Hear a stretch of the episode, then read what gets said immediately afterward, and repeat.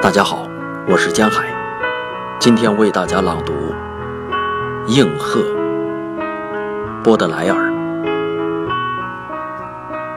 自然是座庙宇，那里活的柱子，有时说出了模模糊糊的话音。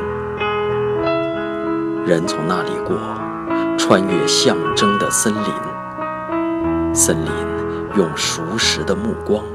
将它注视，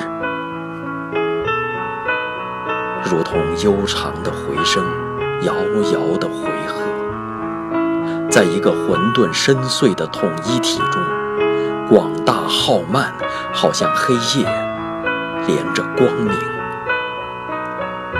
芳香、颜色和声音在相互应和，有的芳香。